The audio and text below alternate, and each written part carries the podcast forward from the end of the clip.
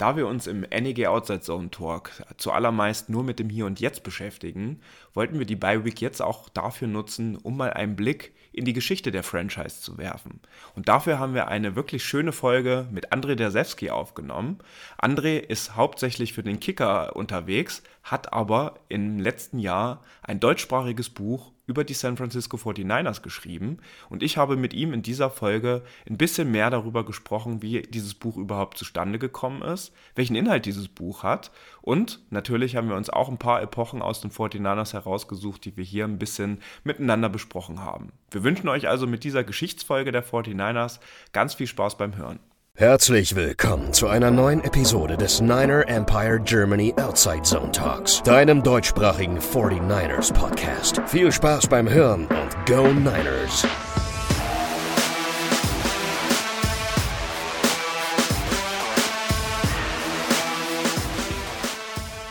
Liebe Hörerinnen und Hörer des NEG Outside Zone Talks, wir wollten für euch jetzt mal eine Sonderfolge aufnehmen, um uns ein bisschen mit der Geschichte der Franchise History oder der Franchise auseinanderzusetzen. Und äh, dafür ist ein ganz spezieller Kollege heute mit dabei. Das ist nämlich der André Dersewski, der schon auch letztes Jahr war das, glaube ich, André, wo du bei uns äh, mit im Podcast auch dabei war oder war es Ende dieser Saison? Ich weiß es gerade gar nicht ganz genau.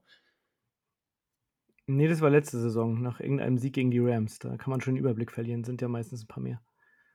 Weil André hat äh, jetzt in den vergangenen Monaten, Jahren, das finden wir gleich noch heraus, äh, ein Buch über die 49ers geschrieben. Um genau zu sein, das erste Buch in deutscher Sprache ist vom Meyer und Meyer Verlag, American Football, die San Francisco 49ers heißt es, Geschichte einer NFL-Dynastie. Und ich freue mich mit dir, André, heute so ein bisschen über dieses Buch zu sprechen und hätte als allererste Frage an dich jetzt nochmal, wie ist denn dieses Buch eigentlich zustande gekommen und wie kommt man darauf überhaupt ein Buch zu schreiben?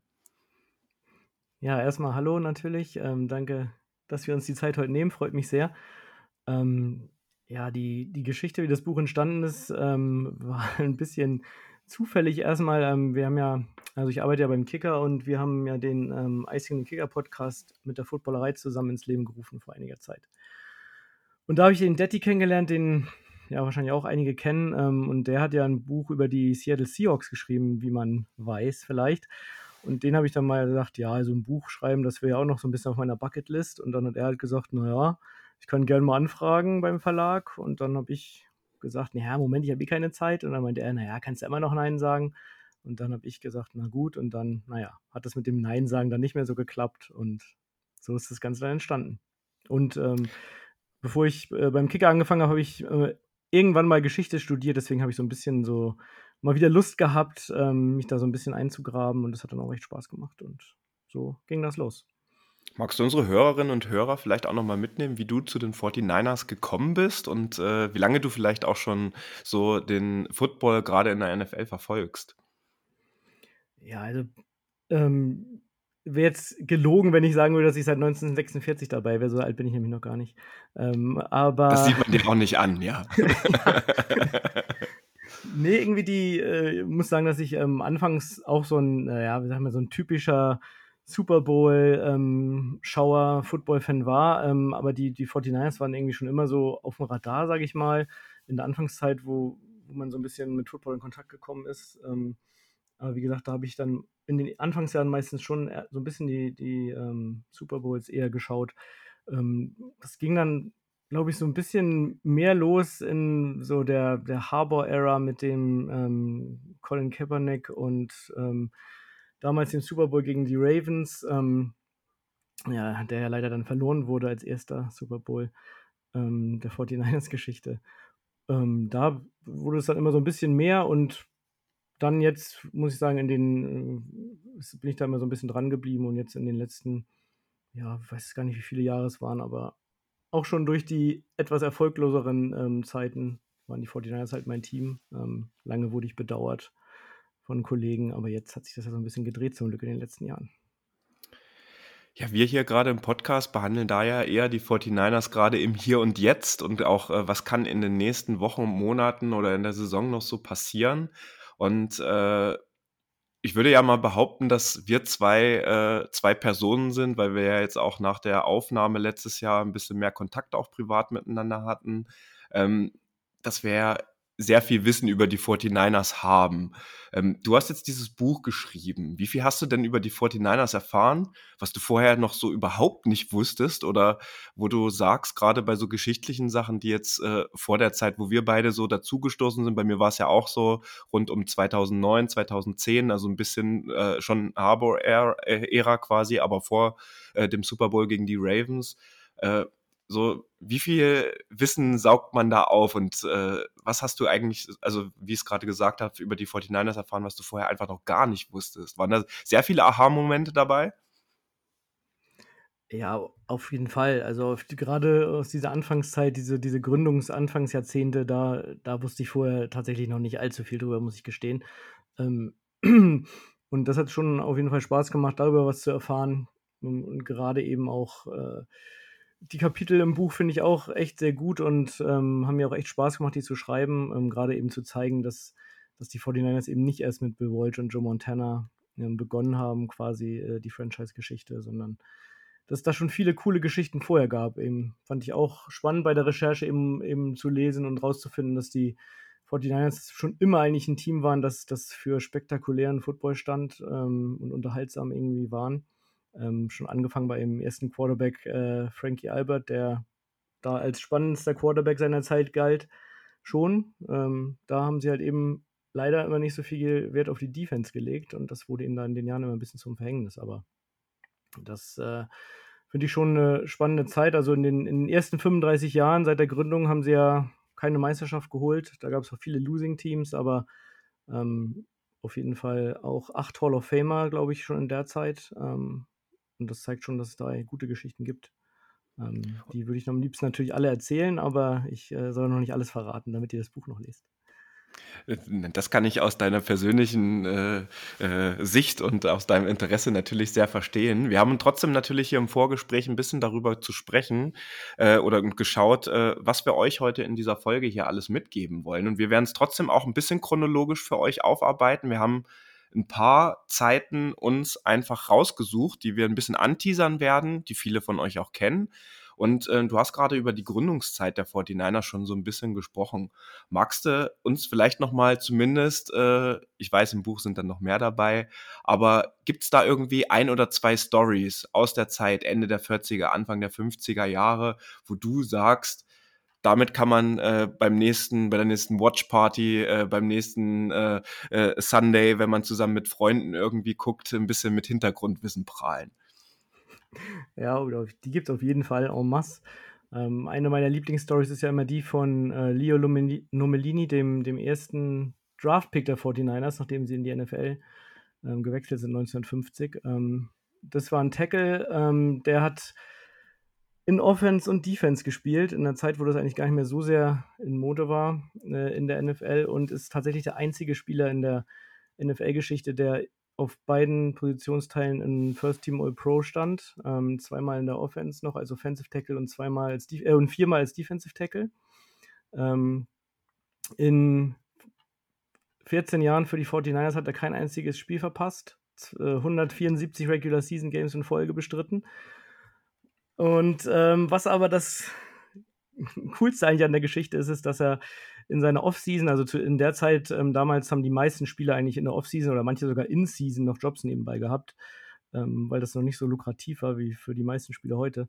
Ähm, und da hat er in der Offseason als Wrestler sein Geld verdient äh, und war tatsächlich mal kurzzeitig Heavyweight Champion. Das wurde dann wieder annulliert äh, wegen irgendeiner dubiosen Entscheidung. Man kennt es vom Wrestling ein bisschen, aber ähm, und der hat halt auch gesagt, ähm, er hätte auch umsonst Football spielen können, solange irgendwo ähm, Wrestlingring in der Nähe gewesen wäre bei seinem Team. Und das finde ich eine dieser Geschichten von damals, wo eben auch die Spieler noch viel länger für die Teams gespielt haben, weil es da noch, äh, noch keine Free Agency oder sowas gab. Das wurde alles ja später eingeführt.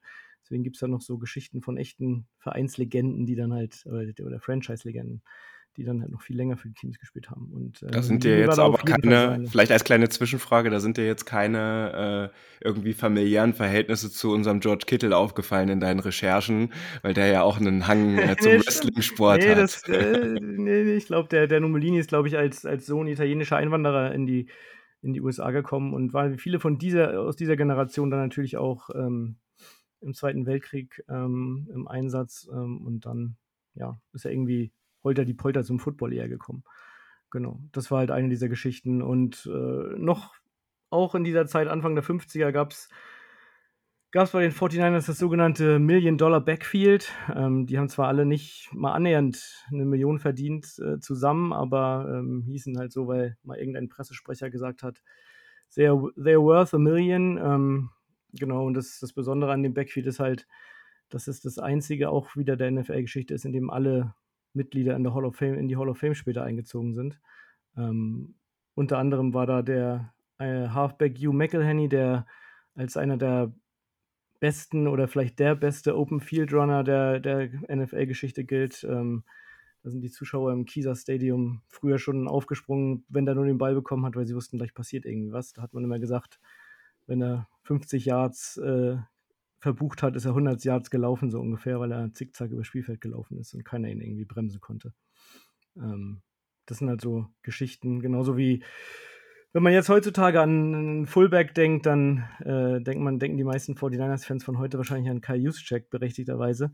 Ähm, da könnten Sie ja im Buch gerne mal die Geschichten über Joe Perry nachlesen. Der ist immer noch, der hält immer noch den, den Franchise-Rekord für die meisten Rushing-Touchdowns ähm, mit 68 hatte den Spitznamen The Jet und war auch äh, Teil dieses Million-Dollar-Backfields. Also da gab es schon echt coole Geschichten ähm, und die kannte ich natürlich auch alle noch nicht. Äh, und deswegen gibt es da echt viel zu berichten. Zum Beispiel auch, wie der Begriff LA Oop äh, keinesfalls in NBA entstanden ist, sondern von einem 49ers-Duo auch zu der Zeit äh, geprägt. Und oh, das ist jetzt eine Info, die ich noch nicht mal hatte und ich habe Basketball ja? gespielt eine lange Zeit.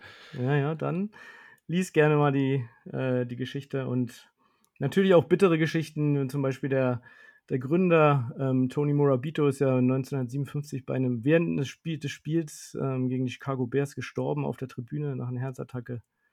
Ähm, dann haben sie es in der Halbzeit erfahren und das Spiel noch zu Ende gespielt. Heutzutage auch alles undenkbar, nicht nur wahrscheinlich, sondern sehr sicher. Ähm, das sind so Geschichten aus dieser Zeit. Natürlich auch viele bittere Niederlagen, wilde Stories aus dem Kieser Stadium, wo wo die Spieler beworfen und ausgebuht wurden. Und all sowas äh, kann man in den Kapiteln sehr schön nachlesen. Ja. Wie gesagt, Erfolge gab es zu der Zeit nicht so viele. Das kam dann erst äh, Anfang der 70er so ein bisschen. Da hat ähm, der damalige Quarterback John Brody, der viel nicht so bekannt ist, aber glaube ich knapp über 200 Starts ähm, für die 49ers hat und damit der Quarterback mit den meisten Starts in der Franchise-Geschichte ist. Äh, der hat sie dann in die ersten in die ersten, ähm, zu den ersten Division-Titles geführt und dann auch in die Playoffs, wo es dann dreimal gegen die Dallas Cowboys äh, ein Ende fand. Der Beginn einer Rivalität, die später auch nochmal die 49ers beschäftigen sollte. Tja, über die äh, Duelle gegen die Dallas Cowboys hast du recht, da werden wir mit Sicherheit nochmal drauf zu sprechen kommen, gerade wenn wir über die Anfang der 90er auch nochmal sprechen wollen. Ähm, davor gab es aber eine erfolgreiche Ära, die erste erfolgreiche der 49ers. Du hast es gerade schon so ein bisschen erwähnt, dass die ersten Jahre beziehungsweise eher Jahrzehnte äh, sportlich unerfolgreich waren. In der NFL muss man das ja auch immer so sehen, äh, es gewinnt nur ein Team den Super Bowl. Den haben wir in dieser Zeit einfach nicht gewonnen und es gibt dann 31 Teams, die halt keine erfolgreiche Saison gespielt haben, selbst wenn man im Championship Game stand und dann den Super Bowl verloren hat. Ähm, und da müssen wir natürlich einen Namen hier im Podcast und ich glaube, da bin ich mir sehr sicher, dass da auch sehr viele Seiten und sehr viel über unseren alten Head Coach äh, Bill Walsh auch äh, natürlich gewidmet worden. Ich kenne ja dein Skript, wir haben ja auch am Anfang äh, des Buches mal miteinander so ein bisschen gesprochen und du hast ja dich auch ein bisschen nochmal informiert äh, unter 49ers-Fans oder Leuten, die auch äh, den 49ers nahestehen, was die gerne in diesem Buch drinne haben wollen würden und was eine sinnvolle sinnvolle Struktur wäre. Und deswegen nimm uns doch zumindest äh, in ein paar Sätzen nochmal mit. Ähm, was hat dich an der Person Bill Walsh äh, vielleicht auch am meisten fasziniert? Und auch da wiederum die Frage, ähm, wie hast du die Zeit jetzt retrospektive, weil da haben wir beide die 49ers einfach noch nicht geguckt. Ich war noch nicht auf der Welt, äh, weil die Ära von ihm ist ja in meinem Geburtsjahr, wenn ich das richtig in Erinnerung habe, 1988 zu Ende gegangen. Das heißt, äh, mit dem Staffelstab dann weitergegeben worden. Also nicht an mich, sondern an den neuen Headcoach, über den wir dann ja auch nochmal sprechen. Aber nimm uns doch nochmal mit, was dich an der Person, auch Bill Walsh, ähm, gefesselt hat bei deinen Recherchen. Ja, ganz viel, ehrlich gesagt. Also ich als ich ich war tatsächlich schon geboren, als er übernommen hat bei den 49ers 1979, weil ich bin nämlich Jahrgang 77. Das war auch ein einscheinendes Jahr in der 49ers Geschichte, weil da nämlich die ähm, beiden Murabito-Witwen die, die Franchise an die De Bartolo Corporation verkauft haben und ähm, das sollte dann auch noch sich als wichtig erweisen. Ähm, nach einem leichten Anfangschaos hat nämlich dann ähm, Eddie De Bartolo, der damals noch Anfang 30 war, ähm, Bill Walsh verpflichtet, der äh, in Stanford vorher schon auf sie aufmerksam gemacht hat und vorher ganz lange ähm, Assistenzcoach bei den Cincinnati Bengals gewesen war. Ähm, was ihn halt so faszinierend gemacht hat, war, dass er eben Vorreiter in der NFL war, in diesen ganzen ähm, gescripteten Plays, ähm, Gameplans, auch äh, sein Training war von vorne bis hinten durchgeplant, dass er das halt eben so ein bisschen ähm, das, was heute eigentlich selbstverständlich ist oder wovon wir ausgehen, dass es eh alle machen, dass, dass er das so ein bisschen ähm, eingeführt hat mit in der NFL. Ähm, auf jeden Fall sein, sein System, dieses, was später ja West Coast Offense genannt wurde, ähm, das er eingeführt hat, das eben so auf, auf schnelle, kurze, präzise Pässe gesetzt hat und, und eben das Spiel so ein bisschen ähm, über das Passspiel kontrolliert hat, was, was damals in der NFL absolute Seltenheit war weil ähm, dort wurde noch gelaufen halt ähm, und das Spiel so kontrolliert. Äh, da war irgendwie Smash Mouth Football das, das Gebot der Stunde und wenn man wenn man nicht äh, gelaufen ist und äh, erstmal gepasst hat, dann hat man halt keinen richtigen Football gespielt, jetzt mal so übertrieben gesagt. Deswegen ähm, wurden ja seine, was man seinen Teams ja immer lange nachgesagt hat, war, dass er die Finesse-Football spielen würden, was ihn immer furchtbar geärgert hat, weil das eigentlich gar nicht stimmte, weil, weil seine Defenses auch eigentlich ziemlich harte Hitter äh, beinhaltete, so Ronnie Lott und Konsorten. Die, den, die wollten sich wohl kaum nachsagen lassen, dass sie Finesse-Football spielen würden, aber es wurde trotzdem halt immer gesagt, äh, diese Passing-Offense. Ähm, und das war halt, fand ich halt schon faszinierend, auch wie er die, das, die ganze Franchise halt eben äh, auch, auch im Managementbereich auf, auf äh, neue Beine gestellt hat, neue Strukturen entwickelt hat, wo die 49ers dann schon so zum, zum Gold Standard eben der NFL auch ein bisschen wurden und zum Vorbild für andere unterstützt natürlich eben immer von, von Eddie De Bartolo, der damals gab es halt noch kein Salary Cap, damals gab es eigentlich keine finanziellen Vorgaben, der da halt äh, ordentlich Geld reingebuttert hat. Ähm, der übrigens heute Geburtstag hat an unserem Aufnahmetag am 6.11. Ah, okay. Happy Birthday.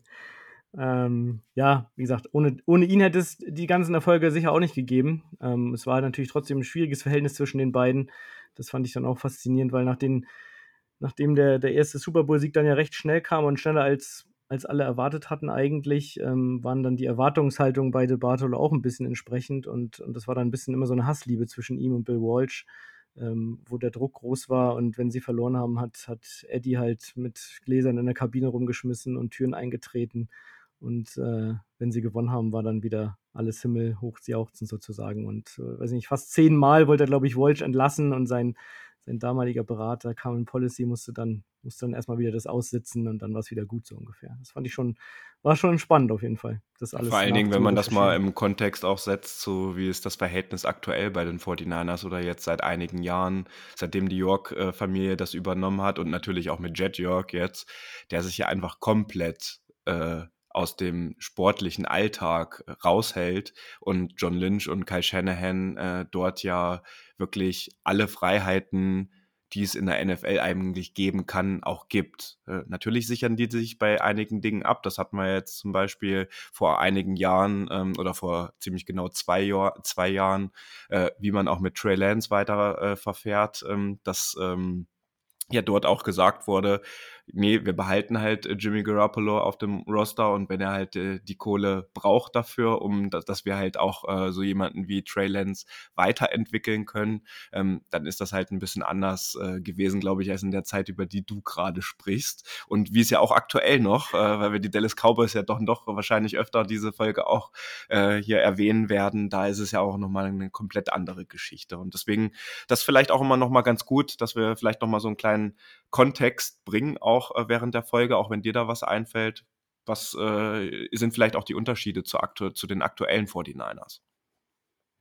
Mhm. Wobei, die, wobei das Verhältnis von Jet York zu, zu Jim Harbour ja vorher auch äh, nicht unbedingt äh, das so stimmt. war, wie es jetzt inzwischen Das muss man sich natürlich auch erarbeiten, ne? das Vertrauen. ja, genau. Ähm, ja, ja, prinzipiell natürlich auch, äh, Walsh galt natürlich auch schon immer als, als geniales Offensive Mind. Das ist natürlich schon auch ein bisschen eine Parallele zu unserem, zu unserem derzeitigen Head Coach. Nur, dass der bislang leider noch nicht den Super Bowl nach San Francisco geholt hat. Noch nicht. Und auch sonst nirgendwo vorher. Äh, aber das wird sich ja, ja hoffentlich ja, bald in einiger Zeit äh, dann auch verändern. Ja, Bill Walsh, ähm, der, ich hatte es ja gerade schon gesagt, bis 1988 äh, am Start gewesen. Er hat ja dann sozusagen sein, äh, ist zurückgetreten von seinem Posten äh, 1988 ähm, mit dem Super Bowl-Titel. Also quasi mit, äh, äh, wenn es am schönsten ist, äh, sollte man gehen. Und ich würde vielleicht mit dir auch schon so ein bisschen jetzt in die nächste Ära äh, fast mit reingehen, weil auch in der Bill Walsh-Ära, und das ist eine Sache, die ich auch in den letzten Wochen eigentlich erst so richtig auf dem Schirm bekommen habe, ist, dass George Seifert, äh, also derjenige, der das Amt dann auch übernommen hat äh, in den 90ern oder dann halt 1988, der hat ja auch eine Riesenrolle unter Bill Walsh gespielt, die ganze Zeit schon. Also er war seit Anfang der 80er Jahre, also ne, früher hatten die auch andere Pos oder hießen die Funktionen im Verein teilweise ein bisschen anders. Also es wurde oft auch nur von Assistenztrainern oder vom Assistenten von, vom Head Coach gesprochen. Ähm, so einer war er, aber er war ja seit 1984 einfach der Defensive Coordinator der San Francisco 49ers. Das heißt, der hat auf, aus der Pike heraus von Bill Walsh auch gelernt, auch wenn er natürlich die defensive Seite des Balles äh, bespielt hat. Aber äh, er war ja schon eine längere Zeit auch bei den 49ers. Ja, ja, absolut. Er hatte ja auch schon, ähm, bevor er Defensive Coordinator war, ähm, gleich beim ersten Super Bowl-Sieg auch eine wichtige Rolle, als ähm, die 49ers ja quasi eine komplette Secondary neu gedraftet hatten mit, mit, mit äh, unter anderem Ronnie Lott. Ähm, und da war er Defensive Backs Coach ähm, zu der Zeit äh, und hat dann diese junge Secondary ähm, rangezogen und ja, dann äh, gleich im ersten Jahr den Super Bowl gewonnen äh, mit dir. Deswegen.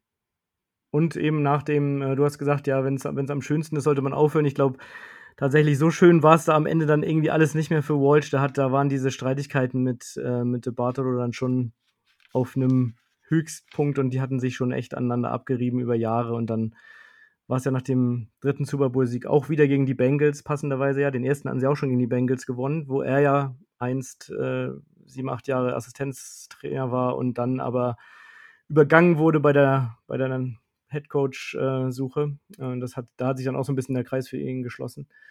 Ja, genau. Und dann hat er, wurde er in der Kabine gefragt, irgendwie, da gibt es dieses berühmte Video, uh, Was this the last game of the great head coach Bill Walsh? Uh, und dann ist er ja irgendwie in Tränen zusammengebrochen und sein Sohn war in der Kabine und hat, hat ihn in die Arme genommen und dann war es halt alles vorbei. Und, und Siefert war, äh, war ja irgendwie schon auf, auf dem Weg, ähm, ich weiß, ähm, nach äh, Cleveland, glaube ich, oder so. Ich weiß es gar nicht mehr so genau. Und wurde dann von seiner Frau am Flughafen angerufen und gesagt, er soll wieder umkehren, ähm, weil er Head Coach von den 49ers werden soll.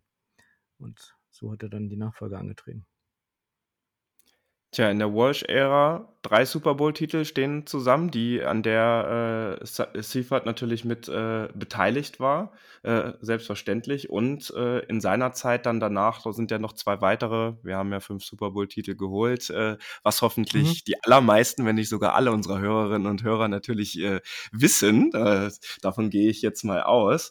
Das heißt aber, mit ihm, er war einfach an allen fünf äh, Super Bowl-Titeln, an allen Lombardi-Trophies halt direkt äh, mit beteiligt. Und das finde ich schon eine Sache, mhm. die äh, in der heutigen Zeit, finde ich, zu kurz kommt. Ähm, wir haben darüber im Podcast ja hier über, auch, hier über dieses Thema auch noch nicht gesprochen. Ähm, was ich aber vielleicht, um auch wieder ein paar Parallelen zur heutigen Zeit äh, zu ziehen, finde, auch damals wurde ja durchaus Wert darauf gelegt, ähm, dass es oft Sinn macht, aus den eigenen Reihen heraus, gerade im Coaching-Stuff, die Leute nach oben zu ziehen und dass das halt vielversprechend ist, so wie wir das früher auch schon mit äh, Robert Sully, mit äh, die Miko Ryans gemacht haben und auch mit anderen, die jetzt äh, eher im Front Office arbeiten, sage ich jetzt mal so. Adam Peters wird ja wahrscheinlich das nächste Beispiel sein bei den Beförderungen, die es jetzt auch durch äh, John Lynch gegeben hat, ähm, dass das auch damals eine Rolle gespielt hat und äh, was ich auch sehr nett finde, dass du ganz am Ende Ende des Buches auch nochmal äh, ein paar Statistiken äh, mit eingebaut hast. Also wer ist in der Hall of Fame bei den 49ers alles oder wurde in Kenton äh, mit aufgenommen, aber auch nochmal sozusagen die All-Time-Leaders der 49ers. Und ähm, da ist Seaford mit 98 äh, Siegen der Head Coach mit den meisten Franchise-Siegen. Und das hätte ich jetzt vom Gefühl her gesagt, eher wäre Bill Walsh gewesen, muss ich sagen. Mhm. Ja, ich glaube, als er ähm, zu dem Zeitpunkt, als er zurückgetreten ist als, als 49ers Head Coach oder zurückgetreten wurde, wie auch immer, ähm, war er auch noch der, wie es immer so schön heißt auf Statistik Englisch, der winningest Coach der NFL History, also der mit der, mit der besten Siegquote. Ähm, das hat sich danach noch ein bisschen verschlechtert, weil er dann noch mal ein, ein Kapitel als Head Coach der Carolina Panthers hatte, aber daran sieht man schon, ähm, wie erfolgreich der auch war. Er hat es natürlich als Walsh-Nachfolger da auch nicht leicht, sage ich mal. Ähm, hat er in der ersten Saison dann gleich noch den, den, den Super Bowl gewonnen, zum zweiten Mal in Folge. Dann hat es ein bisschen gedauert, bis der, bis der fünfte, sag ich mal, also sein zweiter quasi dazu kam. Ähm, und hatte da auch auf dem Weg hin natürlich ein paar ähm, schwierige Zeiten zu durchleben, aber hat es dann gut gemacht, ja. Wie hast du denn gerade die Ära jetzt Anfang der 90er Jahre, die ja dann schon sehr wild waren, wir haben die Dallas Cowboys jetzt schon ein paar Mal genannt, 92 bis 94, das ist ein Thema, was wir hier im Podcast schon öfter mal hatten, gerade weil wir in den Playoffs äh, gegen die Cowboys jetzt in den letzten beiden Jahren auch gespielt haben. Ähm, wie hast du denn bei deiner Recherche und beim Schreiben des Buches irgendwie dann auch einen Rhythmus gefunden oder worauf du deine Schwerpunkte gelegt hast? Äh, weil man hätte das Buch ja wahrscheinlich auch noch um 150 oder 200 Seiten erweitern können, sage ich jetzt mal so. Und äh, ne, äh, wir gucken uns hier gerade bei der Aufnahme auch äh, durch die Kamera an, da muss er ja gerade auch ein bisschen lachen. So, ähm, also nimm uns doch noch mal mit, wie du da jetzt zum Beispiel explizit so diese Zeit 92 bis 94, wie du da äh, den Fokus dann auch gelegt hast oder wo du vielleicht auch davor in der Zeit gesagt hast, okay, das ist jetzt vielleicht nicht ganz so relevant für dich oder für den, für den Gesamtkontext im Buch. Also wie bist du damit umgegangen, äh, auch die Sachen auszuwählen, was jetzt im Buch landet und was nicht? Ja, äh, ja, da sagst du was Gutes. Also ähm, ist natürlich viel so eine Gefühlssache, sage ich mal einfach, dass man so ein bisschen Gefühl dafür bekommt, was waren jetzt man, man, man will ja jetzt auch nicht irgendwie Spielbericht an Spielbericht natürlich äh, rein. Irgendwie, das wird ja auch langweilig beim Lesen. Ähm, und manchmal habe ich dann schon auch, keine Ahnung, drei Saisons knapp zusammengefasst auf einer Seite und mal dann aber über ein Spiel viele Seiten geschrieben. Ja, da muss man halt so ein bisschen Gefühl entwickeln, was waren wichtig, was waren wichtige Spiele, was, auf welche Spiele stößt man da immer wieder, wenn man sich da auch so ein bisschen durch ja, man, man kann sich ja durch viele, weiß nicht, San Francisco Chronicle und Sports Illustrated, die alten Ausgaben und äh, so ein, hat mir dann auch so ein New York Times äh, Account für die Zeit zugelegt, wo man da immer ein bisschen im, im Archiv stöbern kann und so. Und da kriegt man ja schon so ein bisschen Gefühl dafür, welche, welche Spiele da wichtig waren. Und äh, eben gerade in dieser Zeit, die du jetzt angesprochen hast, natürlich die, die Duelle mit den Cowboys, das war natürlich schon legendär. Wir haben jetzt, wie gesagt, vorhin bei der Watch Era gar nicht so genau über, das war ja auch gegen die Cowboys das legendäre The Catch-Spiel, das man ja zumindest mal erwähnt haben muss. Ähm, da könnten wir wahrscheinlich nochmal eine extra Folge drüber aufnehmen. Ähm, da war es ja so ein bisschen so, äh, dass, dass die 49ers dann die, die Cowboys eben abgelöst haben, die, die über Jahre dominiert hatten vorher. Äh, nun war es Anfang der 90er so, dass die, die 49ers eben dieses Team of the 80s waren, ähm, wie sie da bezeichnet wurden und jetzt so ein bisschen die Cowboys wieder auf, aufkamen eben, ne? was die 49ers auch ein bisschen äh, befeuert haben, dadurch, dass sie ähm, Pass Rusher Charles Haley damals an die, an die Cowboys ausgerechnet ange abgegeben haben. Und damit, ähm, also Haley war so ein bisschen so ein komplizierterer Typ, da bei dem auch so eine Geschichte äh, die man im Buch nochmal nachlesen kann. Bei dem wurde dann später eine bipolare Störung festgestellt, nach seiner Karriere aber erst, die während der Karriere nicht wirklich behandelt wurde, was dann immer wieder zu extremen Aussetzern geführt hat, ähm, die man sich dann in San Francisco nicht mehr antun wollte und die dann aber ausgerechnet an die, an die Cowboys abgegeben hat. Das hat ja auch Eddie DeBartolo mal als seinen größten Fehler bezeichnet, äh, meinte, sonst hätten sie noch zwei Super Bowls mehr gewonnen, so ungefähr. Nämlich genau die in den Jahren, die sie dann gegen die Cowboys verloren haben.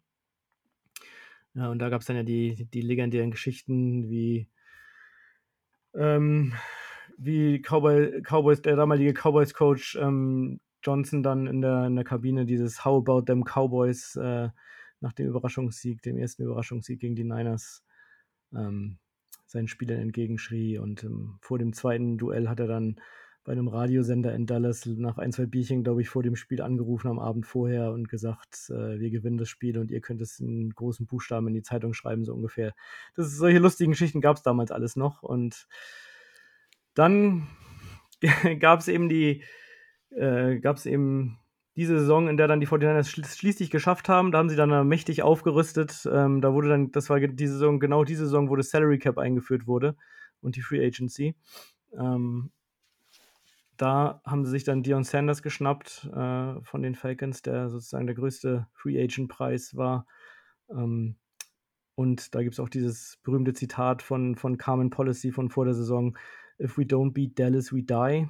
Ähm, und das war dann wirklich so eine Super Bowl or Bust Season, wie sie im Buche steht. Und am Ende haben, haben die 49ers dann äh, im NFC Championship Game die Cowboys geschlagen mit Troy Aikman.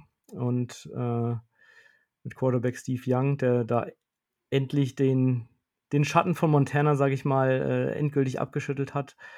Und dann, dann wenig später im Super Bowl hatten sie dann kein Problem mit den Chargers und haben den fünften Super Bowl-Titel geholt. Der letzte ja, bis das heute. Ist wirklich, das ist wirklich eine richtig, äh, Entschuldigung, das ist wirklich eine richtig coole Zeit. Ähm, da, da kann man sich auch, wie übrigens natürlich zu allen, was ja an der NFL super cool ist, es ist immer sehr viel altes Tape und alte Dokus und was man sich alles anschauen kann. Und auch gerade zu dieser, zu dieser Zeit gibt es da echt richtig viel und ähm, da kann man richtig schön nochmal eintauchen, nachdem man das Buch gelesen hat. Äh, wenn man dann noch. Ja, sehr gut. Also kann ich mir schon ganz gut vorstellen. Also ich bin auch so jemand, also man kennt es ja auch selbst von sich, wenn man zu einem bestimmten Thema recherchiert, äh, sei es jetzt für ein Buch oder sei es einfach nur privat oder weil man gerade ähm, irgendwo, selbst wenn es bei YouTube, äh, wirst du ja wahrscheinlich dir auch ein paar Dinge angeguckt haben und dann generiert einem YouTube dann einfach weiter hier, ne, jetzt kannst du das Video noch anschauen und so, ach krass, jetzt kann ich das noch anschauen. Also da muss man ja auch immer gucken, also die TikTok-Blase und Instagram Reel-Blase, so, die einem dann ja auch einfach weiterleitet immer, dann äh, verschärft sich das Profil ja auch immer ein bisschen. Was ich aber in dieser Zeit echt so krass fand, also, weil ich glaube nicht, dass das in der Form äh, in den nächsten zehn Jahren in der NFL halt nochmal passieren wird, dass wir ein NFC Championship Game mit exakt den gleichen Teams haben werden. Jetzt kann man für diese Saison vielleicht noch sagen, okay, ist nicht ganz unrealistisch, dass wir da gegen die Eagles spielen werden. So, dann haben wir das zweimal in Folge. Aber ich glaube, aufgrund der Entwicklung auch, ne, Salary Cap vielleicht nochmal als äh, als, als Hinweis, weil äh, du das, äh, die Zeit nicht gesagt hattest oder das Jahr konkret, das war 1994, als der eingeführt wurde. Und die Jahre davor, beziehungsweise das Jahr davor, wurde darüber erst verhandelt, also ne, mit Dion Sanders, was du gerade angesprochen hast. Und das hat sich im Laufe der Jahre auch immer weiterentwickelt, aber das dreimal in Folge wirklich auf Playoff-Ebene in der NFC die Cowboys gegen die 49er spielen und jeweils das Siegerteam aus diesen drei Spielen ja auch als Super Bowl-Sieger hervorgegangen ist. So, das kann ich mir nicht vorstellen, dass das in der Form nochmal in der NFL passieren wird. Äh, Gerade aufgrund der Tatsache, dass der Salary Cap da natürlich irgendwie dann doch mhm. auch restriktiv einfach einschreitet und einen Einfluss, einen maßgeblichen halt auf das Spiel genommen hat. Was ja auch gut ist.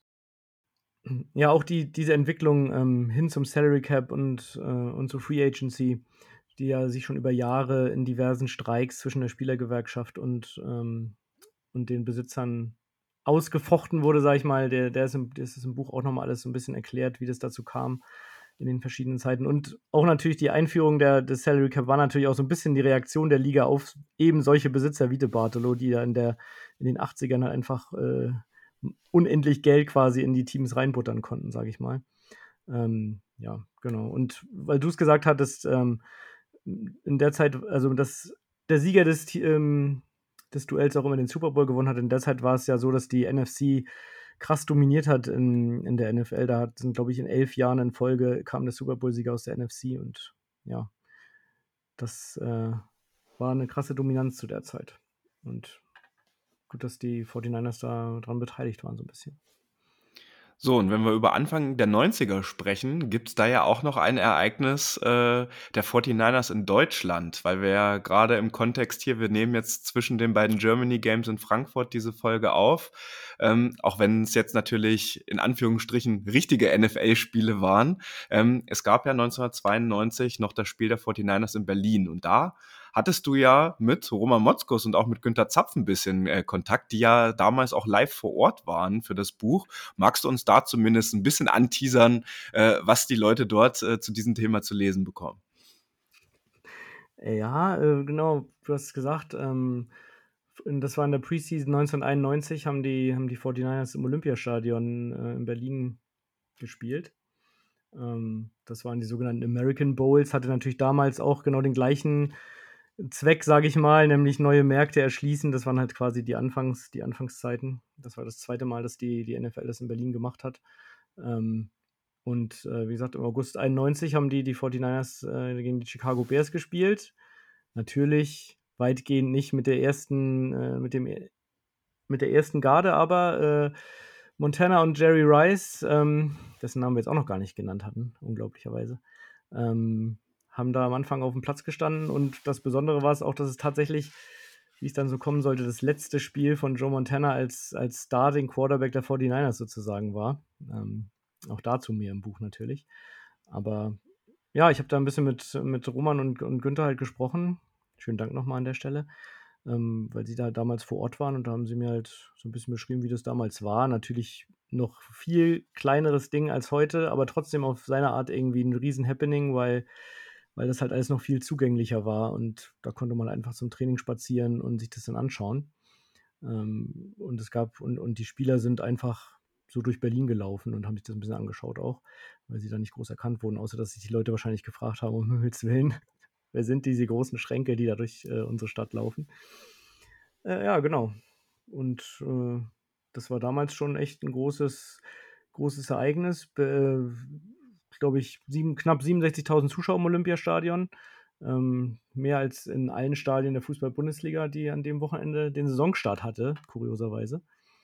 Also kann man schon sehen, dass es auch damals schon Footballbegeisterung in Deutschland gab. Natürlich auch damals, Anfang der 90er, noch viele, viele GIs in Berlin, ähm, die da noch stationiert waren. Ähm, ja, genau, die haben, das war dann so eine Mischung aus Schaulustigen und, äh, und eben auch denen, die damals sich schon für den Football interessiert und ihn gelebt haben, wie, wie Roman jetzt zum Beispiel. Ja.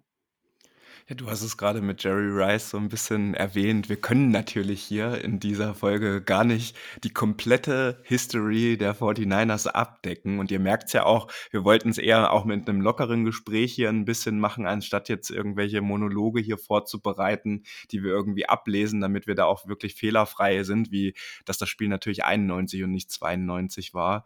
Und ähm, dann lass uns doch aber vielleicht kurz darüber sprechen nochmal, bevor wir jetzt so dieses Thema äh, abschließen äh, mit unseren beiden Head Coaches, die wir in den 80ern und 90ern vor allen Dingen hatten.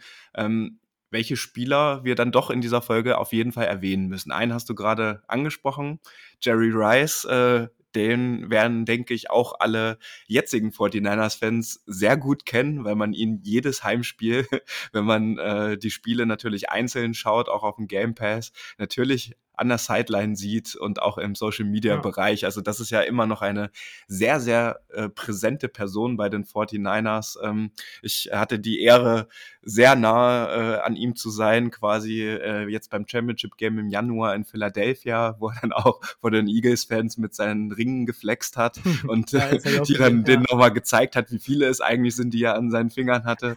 Das macht er ja auch immer gerne und er genießt das ja auch. Also äh, und hat er sich ja auch einfach sportlich verdient verdient, muss man an der Stelle sagen. Wir haben über unsere Quarterbacks gesprochen, natürlich mit Joe Montana, mit dem Übergang zu Steve Young dann auch. Ähm, und du hast natürlich aus 82 auch das Play äh, wahrscheinlich der NFL-Geschichte äh, angesprochen mit The Catch. Äh, da sollten wir mindestens Dwight Clark äh, hier auch nochmal natürlich äh, mit erwähnen, der diesen Ball von Joe Montana natürlich da auch an der Stelle gefangen hat. Und Hast du da spontan vielleicht zu Dwight Clark äh, noch eine Anekdote in deinen Recherchen gefunden oder wie der in, in dem Buch außerhalb jetzt dieses einen Big Plays, was natürlich alle mit ihm verbinden und auch mit Joe Montana, ähm, hast du dann vielleicht noch was für unsere Hörerinnen und Hörer? Ja, das ist jetzt ja fast natürlich wie abgesprochen, aber wir haben es tatsächlich nicht abgesprochen. Aber zu Dwight Clark gibt es tatsächlich eine ganz lustige Anekdote und zwar ähm, vor dem Draft äh, seinerzeit wollte Bill Walsh eigentlich den ähm, Zimmerkumpan äh, von, von Dwight Clark äh, sich mal anschauen und hat dann bei dem auf dem Zimmer angerufen auf dem College und ähm, der war aber nicht da und Dwight Clark war auch eigentlich schon nicht mehr da, weil er wollte nämlich gerade Golf spielen gehen ähm, und ja, ist dann doch nochmal zurückgegangen ähm, und äh, ist ans Telefon gegangen. Und dann haben sie halt tatsächlich ähm, diesen Practice gemacht und ähm, von dem, dem Quarterback, den er sich da angeschaut hat, war Bill Walsh dann gar nicht mal so angetan. Dafür aber umso mehr von Dwight Clark, der nämlich eigentlich alles gefangen hat, was er, was er, was ihm zugeschmissen wurde. Ähm, ja, und so kam es dann, dass, dass sie ihn dann äh, im Draft 1979 in der zehnten Runde, glaube ich, gewählt haben, was die Scouts der 49ers immer noch zu hoch fanden, aber Walsh war halt äh, überzeugt, wie so oft, hatte immer ein ganz gutes ähm, Gespür an, ähm, im Draft, wie im gleichen Draft auch mit Montana, den, den eigentlich keiner auf dem Zettel hatte und der dann mit Pick 82 in der dritten Runde zu den 49ers ging. Ähm, genau, und das war die lustige Anekdote zu Dwight Clark. Später hat er so. The Catch gefangen und war dann, glaube ich, ganz froh, dass er nicht Golf spielen gegangen ist. Das äh, mag ich mal behaupten. Äh, vielleicht passiert mir das ja auch noch in meinem Leben, wenn ich dann nicht spielen gehe. Aber ich bezweifle es. Und ähm, lass uns da vielleicht äh, auch noch mal, äh, weil ich vorhin schon angesprochen hatte, dass du da auch die All-Time äh, 49ers Leaders aufgeführt hast in den Statistiken. Ronnie Lott hast du auch schon angesprochen. Ähm, der hatte oder der hat immer noch äh, führt äh, den All-Time-Record bei den 49ers für die meisten Interceptions mit 51. Lese ich jetzt aus deiner Tabelle, aus deinem Buch hier gerade heraus. Und ähm, Jerry Rice äh, führt äh, natürlich auch echt krass viele äh, äh Statistiken einfach bei den 49ers immer noch an. Also nur, dass es äh, nur kurz gehört hat. Receiving Yards äh, äh, war irgendwie logisch, äh, dass er die hat. Damit verbunden auch äh, die meisten Punkte der 49ers, die meisten Touchdowns. Dann Joe Perry hast du vorhin auch angesprochen äh, mit den Rushing Touchdowns bei 68. Ich meine, da ist ja jetzt äh, Christian mhm. McCaffrey auf einem guten Pace hin, wenn er so weitermacht und äh, seinen Vertrag zumindest, den er jetzt bisher noch bei den 49ers hat. Receiving Touchdowns äh, selbstverständlich auch äh, Jerry Rice und Spiele. Ähm, da hätte ich überlegen müssen, ganz ehrlich. Äh, aber da ist es auch Jerry Rice mit 238 Spielen für die 49ers. Also da, das, da hätte ich jetzt, glaube ich, bei der Kategorie nicht sofort aus dem Bauch heraus Jerry Rice gesagt, ähm, weil es einfach so in den 80ern, 90ern ja doch einige Spieler gab und du hast es auch angesprochen, die Spieler waren ja länger in den Franchises und waren länger äh, in einem Team und haben dort auch gespielt, was heutzutage nicht mehr so ist. Aber das vielleicht als kleine Abrundung noch für die Statistiken. Ja. Ja, gut, Jerry Rice hat ja auch, glaube ich, von 85 bis 2000 oder so. Das war auch eine ziemlich lange Zeit, die er für die 49ers gespielt hat. Und ich glaube, er hält ja nicht nur Franchise-Rekorde, sondern eigentlich alle erdenklichen Receiving-Rekorde der NFL, sei es in Regular Season oder Super Bowl. Also, und ich kann auch nur jedem, jedem empfehlen, sich äh, so oft er kann Jerry Rice Highlights Reels anzuschauen wie er dann damals gerade von Montana immer so schön in Stride irgendwie getroffen wurde und dann läuft und läuft und keiner kann ihn stoppen. Das macht schon Spaß.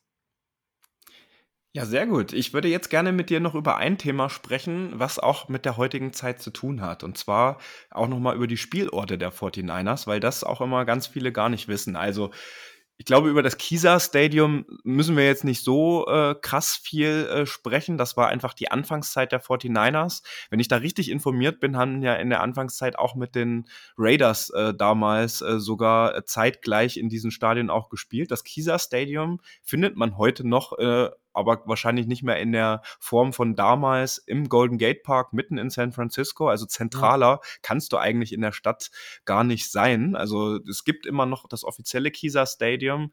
Äh, da sind auch noch ein paar schöne ähm, nennt, die nennt man ja nicht Pubs in den USA, eher Sportsbars oder gute Lokalitäten, wo man mal ein Trinken gehen kann, sage ich jetzt mal so, die natürlich an die alten Zeiten dort erinnern. Also da ist zum Beispiel für nächste Woche fliegen wir ja auch dorthin, würde ich gerne in, den, äh, in die eine Lokalität da sehr gerne mal reingehen.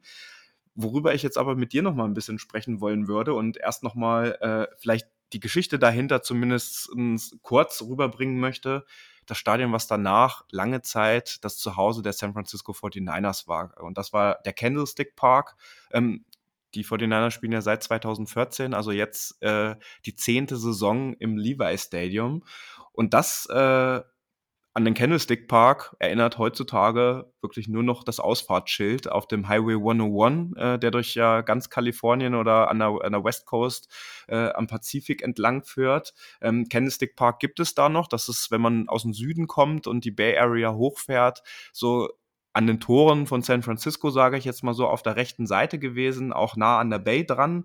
Und ähm, das wurde aber ohnehin äh, als Baseballstadion gebaut. Also das heißt eigentlich ungünstige Voraussetzungen. Man war zwar nah dran, also sehr nah am Spielfeld, wenn man sich die Fotos auch nochmal anguckt von früher, ähm, aber ähm, die Baseballstadien kennt man ja auch. Man hat einfach an bestimmten Ecken nicht gut gesehen. Also es war nicht auf den Football ja. zugeschnitten und das hat damals natürlich ein paar Leute auch äh, äh, gestört und äh, es war auch schon seit Anfang der 90er Jahre immer wieder ein Thema, natürlich mit den Erfolgen, über die wir gerade gesprochen haben, dass dann vielleicht auch mal ein moderneres Stadion noch her äh, äh oder erbaut werden sollte für eine Franchise, die irgendwie am Ende fünf Super Bowl-Titel bis 94 geholt hat. Ähm, ja, das ähm, äh, im, achso. Nee, mach, mach gerne dazwischen. Nee, nicht, ja, genau. Ich wollte nur sagen, dass ja auch, äh, was ja auch in Candlestick immer das, das äh, Problem so ein bisschen war, dass der, der Wind da immer aus der Bay ordentlich reingeknallt hat und ähm, die Zuschauer es da teilweise echt nicht leicht hatten. Natürlich die Teams auch nicht. Äh, anfangs haben sie dann noch auf Kunstrasen gespielt, glaube ich, bis Ende der 70er, 78, 79 irgendwie so. Und dann ähm, gab es einen Rasen, der aber auch oft eher dann äh, schlammig, matschig daherkam. Gerade wenn man sich auch nochmal diese diese Duelle mit den Cowboys anschaut, da, da ist äh, der Rasen sieht jetzt nicht so aus, als ob es Rasen wäre teilweise. Und das war natürlich die Wind und Wetter war man da schon immer sehr ausgesetzt. Andererseits war es natürlich auch eine ziemliche, eine ziemliche Heim, Heim, ja, oder falls du es eh noch sagen wolltest, sorry, aber ähm, war ja natürlich eine, eine ziemliche Festung, sage ich mal. Also in der Zeit, wo die 49ers dort gespielt haben, hat äh, kein Team mehr Heimspiele gewonnen als sie. Also das hatten sie natürlich auch daran und es war laut und äh, ja, sie haben sehr viele Monday Night Games dort gespielt und gewonnen auf jeden Fall. Tja, und das ist in der Tat ein Punkt. Also, das ist wieder fast wie abgesprochen, aber nicht darüber vor, im Vorfeld gesprochen, ne? was ja dann im Endeffekt auch ein Grund war, äh, warum man sich dann auch äh, für einen anderen Standort in der Bay Area einfach entschieden hat, was einfach so diese mikroklimatischen Bedingungen einfach betrifft. Dazu aber gleich noch mal ein bisschen mehr, weil dann ähm, 96, 1996 tatsächlich auch der Vorsprung auch von De Bartolo natürlich äh, kam, jetzt bitte ein moderneres neues Stadion bauen zu wollen, was auch rund eine halbe Milliarde Dollar für die damaligen Verhältnisse natürlich sehr teuer gewesen wäre, aber auch die Stadt San Francisco sich daran beteiligen sollte. Und das äh, ist nicht ganz so oft äh, gewesen in der NFL. Und also, dass aus öffentlichen Geldern quasi auch äh, so eine Mitfinanzierung passieren sollte.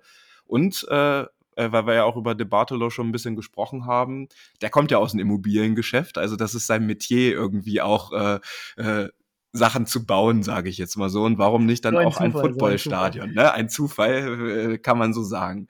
1997 gab es dann auch Abstimmungen darüber in San Francisco direkt, ähm, die das sogar auch mit äh, knapper Mehrheit, muss man an der Stelle sagen, auch abgesegnet haben, um äh, diesen äh, Bau mit öffentlichen Geldern einfach irgendwie auch voranzutreiben. Dann kam aber, äh, um es vielleicht auch ein bisschen mit so Ownership-Wechsel oder zumindest den ersten Vorboten dafür äh, zu verbinden, gab es einen Korruptionsskandal, den wir, glaube ich, jetzt nicht in der Tiefe jetzt hier besprechen müssen, aber es gab einen früheren äh, Gouverneur von Louisiana, äh, mit dem äh, De Bartolo einfach Deals hatte und wo er mit reingezogen wurde. Und deswegen ist dieser Neubau des Stadions Ende der 90er einfach in den Hintergrund gerückt und war nicht mehr das Top-1-Thema bei den 49ers in der Franchise, weil sie dann einfach äh, sich mit anderen Themen und Problemen beschäftigten mussten. Wäre das nicht passiert, wäre sehr wahrscheinlich jetzt am Stadtrand von San Francisco äh, ein neues Stadion, äh, wo die 49ers jetzt wahrscheinlich immer noch spielen würden. Ähm, das ist damals aber nicht äh, so gekommen. Ähm, es musste dann auch äh, übrigens der Super Bowl 2002 äh, verlegt werden, weil natürlich schon damit geplant wurde, dass das neue Stadion dann fertig ist. Ähm, der wurde dann nach San Diego verlegt. Äh, das ist ja auch noch nicht so oft vorgekommen, dass die dann so spontan oder so kurzfristig dann äh, nochmal verlegt wurden. Es kam dann aber erst einige Jahre später und dann gab es Ownership-Wechsel. Ne? Es ist von, äh, jetzt, jetzt, musst du mich bitte äh, korrigieren, äh, schon von den Debatelos zu den Yorks übergegangen. Ähm, erstmal an seine äh, Tochter, wenn ich mich richtig erinnere. Ne? Von De Bartolo und ja, dann seine, an seine Schwester. An, ach, Schwester war es, Entschuldigung, in, an seine Schwester. Ne? Mit den Ownern habe ich mich jetzt äh, äh, ehrlicherweise davor nicht so krass beschäftigt, äh, bevor es dann später halt an die York-Familie weitergegeben wurde. Und 2016, also weit davor, wollten äh, sich äh, die San Francisco, äh, wollte sich San Francisco als Stadt für die Olympischen Spiele äh, bewerben. Und das hat dann wieder ein bisschen neuen Drive in diese ganze Geschichte reingebracht. Ähm, da aber dann äh, die York-Familie damals auch ähm, äh, entschieden hatte, dass äh, die sich dann daran nicht beteiligen wollen und dass die den Standort am Candlestick Park einfach für die Zukunft nicht sehen. Und das äh, haben sie dann schon irgendwie aus eigener Kraft entschieden haben sie dann wirklich einen Tag, und das steht in deinem Buch ja auch so geschrieben, vor der Bewerbungsfrist für die Olympischen Spiele dann der Stadt mitgeteilt, dass sie das Projekt nicht mittragen werden als Owner, äh, weil das San Francisco alleine als Stadt ja auch einfach nicht tragen konnte, diesen, diesen Riesenbetrag. Und deswegen gab es im Endeffekt dann auch keine Bewerbung für die Olympischen Spiele ähm, von San Francisco 2016. Also das vielleicht noch nebenbei. Und so solche Stories findet ihr wirklich en masse auch in diesem Buch. Immer mal wieder schöne Hintergrundinfos, äh, wie so etwas zustande zustande gekommen war. Und ähm, was ich aber sehr interessant fand, also mir war es im Gedächtnis und ich wusste, dass die 49ers ja irgendwie schon seit langer Zeit auch in Santa Clara, Clara waren, also als Franchise angemeldet und auch die Facility und das Trainingsgelände, gerade aus diesen klimatischen oder man muss sagen mikroklimatischen Bedingungen, weil einfach das Training äh, in Santa Clara ein anderes ist als in San Francisco. Also wer schon mal vor Ort war, es sind ja nur 40 Meilen. Aber du hast in äh, San Francisco immer ein bisschen Nebel, du hast diese Böen, du hast diesen Wind.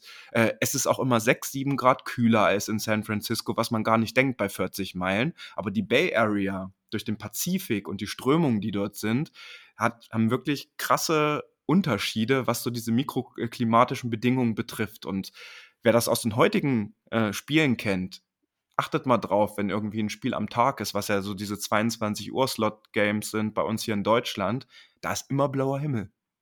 Also da ist nie schlechtes Wetter. Wenn man jetzt mal äh, September, Oktober, November, Dezember schaut, ähm, da, da, ich, mir fällt gerade kein Spiel ein, wo da kein blauer Himmel war, wenn es halt kein Night Game war. Das hat schon was damit zu tun und natürlich war es sehr bitter und das steht im Buch auch so drin die San Leute aus San Francisco, die, die im Candlestick-Part eine Identität aufgebaut haben, die mit dem Team dort wirklich mitgegangen sind, die haben im Endeffekt äh, dann natürlich auch dagegen protestiert. Äh, die hatten auch Schiss, dass die 49ers dann nicht mehr 49ers heißen oder nicht mehr San Francisco 49ers. Das hat ja die York-Familie dann aus dem Weg geräumt. Und schlussendlich ist dann äh, der Rest der Geschichte, da wo wir heute stehen, dass nach äh, einigen äh, Genehmigungsverfahren und natürlich aber viel Widerstand der Stadionneubau dann einfach 2012 gestartet ist und das Ding innerhalb von ein, anderthalb, zwei Jahren hochgezimmert wurde und die 49ers jetzt seit zehn Jahren dort spielen. Ja. So, und du hast es auch angesprochen, Home Feeling, so zu Hause fühlen der Fans das hat ja fast bis jetzt vor ein bis drei Jahren gebraucht, bis wirklich sich das Levi Stadium, wo sich natürlich das Unternehmen dahinter die, Stadion, die Namensrechte äh, sozusagen ähm, natürlich dann erkauft hat, das hat schon echt lange gedauert, bis da so ein Vibe jetzt äh, in dieses Stadion reingekommen ist. Und wir haben es jetzt äh, 2023.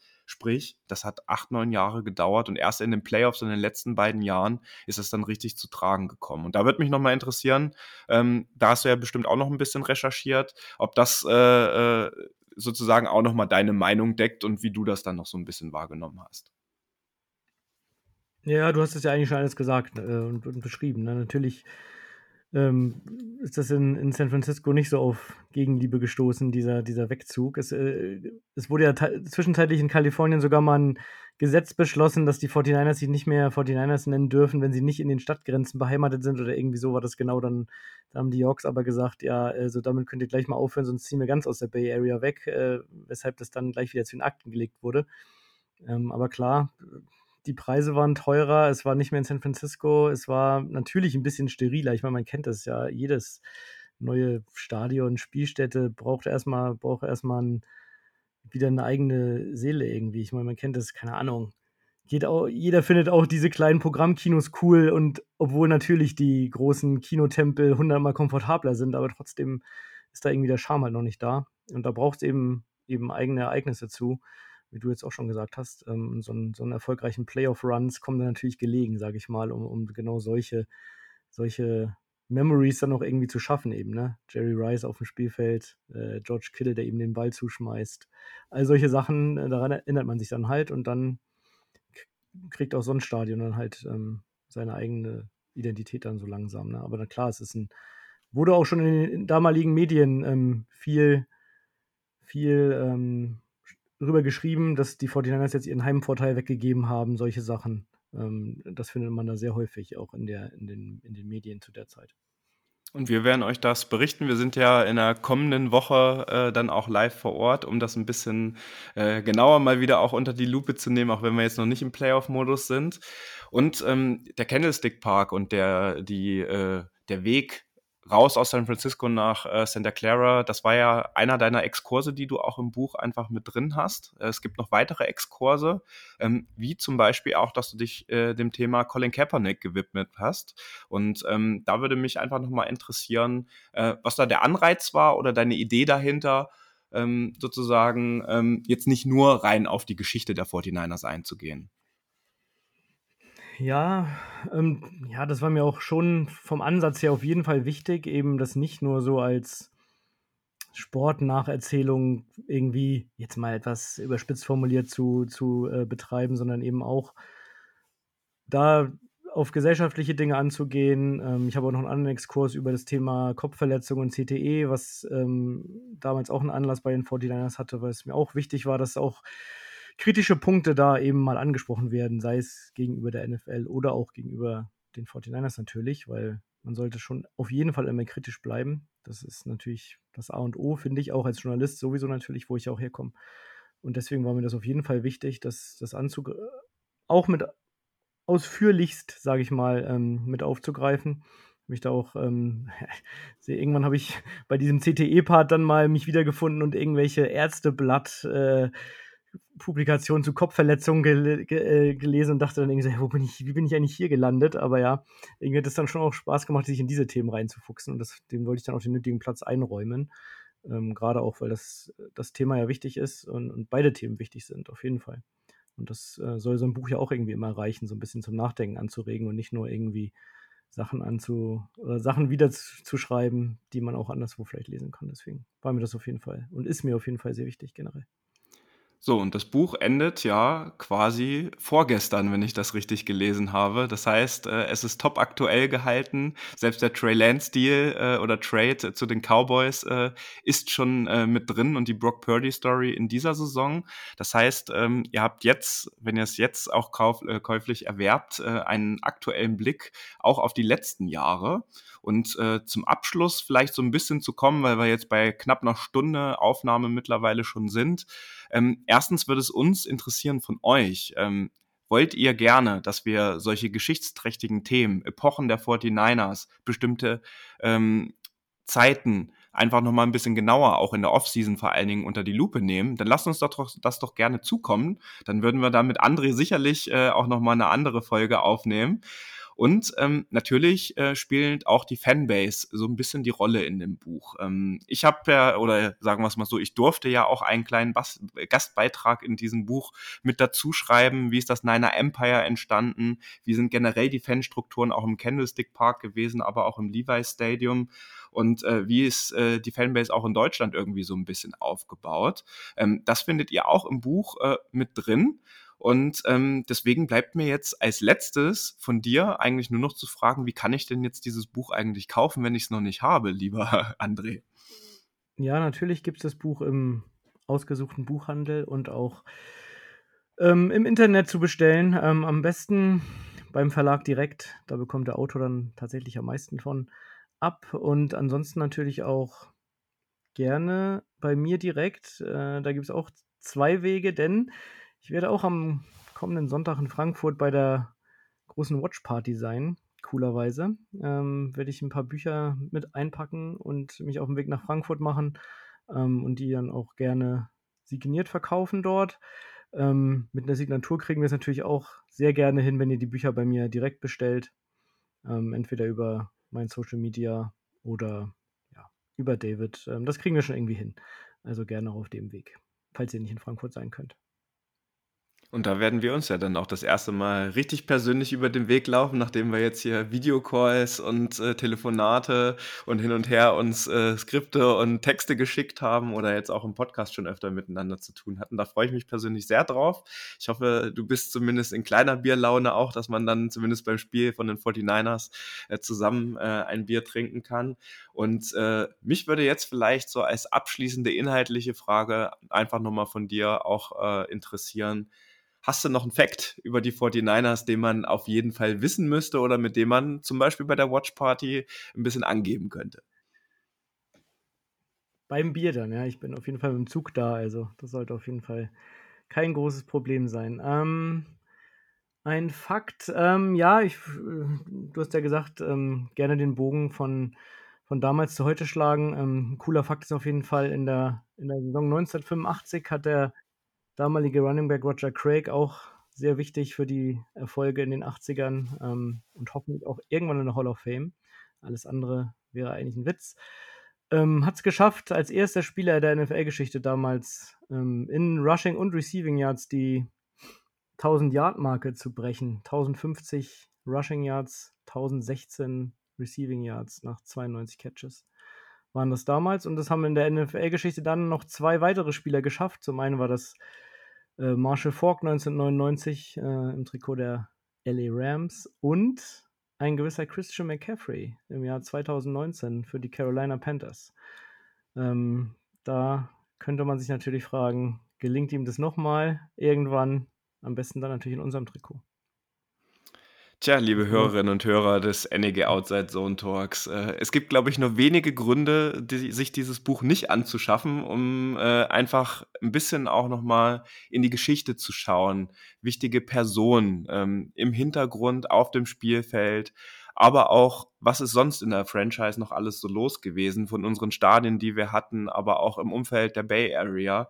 Also wärmstens ans Herz gelegt und ähm, ich hätte jetzt eigentlich nur noch äh, auf meiner Agenda, dass wir natürlich auf euch angewiesen sind. Wir hatten es vorhin schon mal angeteasert. Also, wir sind wirklich sehr gespannt auf euer Feedback explizit für diese Folge. Wenn ihr sowas haben wollt in der Offseason, in der Zukunft, äh, gerne uns einfach anschreiben, uns ansprechen in Frankfurt.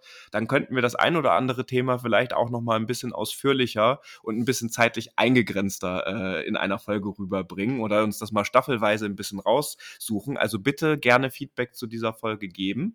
Wir versuchen das vielleicht dann auch noch mal mit einem anderen Format, dass man das dann äh, nicht so viel irgendwie, äh, naja, bei knapp 90 Jahren Franchise, nee, 80 Jahren Franchise-History, äh, dass das dann ähm, äh, ein bisschen einfacher wird, das Ganze runterzubrechen. Und mir bleibt an der Stelle jetzt einfach nur an dich, André, dickes, dickes Dankeschön äh, dafür, ähm, dass du dieses Buch geschrieben hast. Ähm, dafür, dass wir da als Niner Empire Germany natürlich irgendwie auch zumindest eine klitzekleine Rolle drin spielen. Und vor allen Dingen auch, dass du dir heute Abend mal wieder die Zeit genommen hast, um äh, einfach mit uns ein bisschen über unser Lieblingsteam zu quatschen. Ja, sehr gerne. Bedanke ich mich auch, dass wir es gemacht haben. Wie gesagt, gerne öfter. Da bin ich auch auf euer Feedback gespannt. Ähm, meine Social-Kanäle, die wurde angesprochen, also schreibt mir gerne bei Instagram kicker-ad oder bei X kicker-ad zusammen. Genau. Und dann sehen wir uns in Frankfurt vielleicht. Ansonsten hören wir uns gerne hier. Ich bin immer sehr gerne dabei und finde es auch echt super, was ihr hier auf die Beine stellt. Und bin auch da gerne Teil davon. So, und wir beenden jetzt hiermit diese Geschicht geschichtsträchtige Folge und äh, auch so ein bisschen die Bye Week und ähm, werden dann uns natürlich im Laufe der Woche nochmal bei euch melden mit der Preview auf das Spiel bei den Jacksonville Jaguars. Das wird am Donnerstag sehr wahrscheinlich sein. Und deswegen äh, herzlichen Dank, André. Ich wünsche dir jetzt noch einen schönen Abend und wir sehen uns diesen Sonntag, fällt mir gerade auf. Wir sind, haben ja jetzt schon Montag, äh, ist ja gar nicht. Das, der kommende Montag, äh, Sonntag war zwar auch richtig ausgesprochen, aber es ist ja jetzt echt schon in dieser Woche. Also es stehen sehr schöne Zeiten für uns alle äh, jetzt bevor, gerade auch für die Crew, die äh, dann in der kommenden Woche am Freitag auch noch in die Bay Area fliegen wird, um vielleicht mit dem einen oder anderen Fan ein bisschen über die Geschichte auch zu sprechen und mit äh, Fachwissen zu glänzen. So.